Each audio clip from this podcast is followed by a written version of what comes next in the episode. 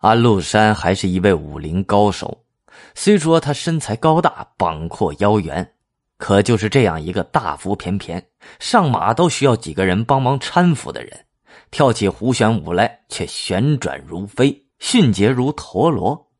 据说他还曾在玄宗的宫廷中与杨贵妃一起翩翩起舞。数十年之后，大诗人白居易曾写了一首《胡旋女》的诗来描绘这一场景：“天宝纪年时欲变，臣妾人人学环转。中有太真外露山，二人醉倒能胡旋。”诗中的太真指的就是杨贵妃。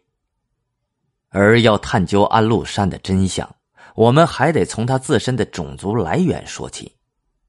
据中唐人姚如能所编撰的《安禄山事迹》记载，安禄山本是一个瀛州杂种胡，小名亚洛山。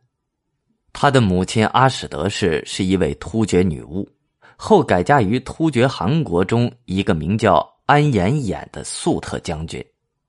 安禄山从小生活在一个粟特人的集团中，如果从文化认同的角度来看，安禄山应该是个粟特人。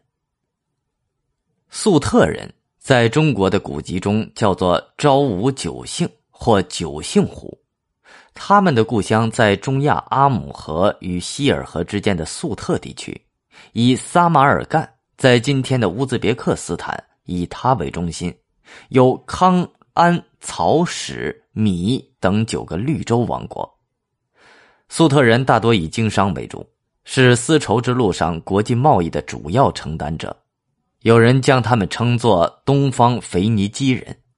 要在各个民族之间做生意，通晓多种语言，正是粟特人的基本技能。了解这一点，我们对安禄山通晓九门语言就不会感到过于惊奇了。经商。或许是每一个粟特人与生俱来的本领和天性。为了追求财富，他们背井离乡，经过万里流沙与茫茫戈壁，从遥远的撒马尔干一路往东，走向繁荣富庶的中国。随着商队所到之处，许多粟特人就在当地留居下来。从南北朝到隋唐，整个丝路沿线的诸多城镇都留下了他们的足迹。安禄山成长的瀛州，今辽宁朝阳也不例外。在开元天宝前后，瀛州存在着一个有相当规模的粟特聚落。盛唐诗人高适《瀛州歌》云：“瀛州少年燕原野，狐裘蒙茸列城下。鲁酒千钟不醉人，忽儿十岁能骑马。”吟咏的就是这种情形。另据史料记载，与安禄山一起发动叛乱的史思明，同样是来自瀛州的杂种胡。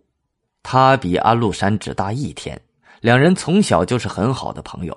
他们的经历也基本相似，只不过史思明简六番语，同为牙郎，通晓的语言仅比安禄山略少一些而已。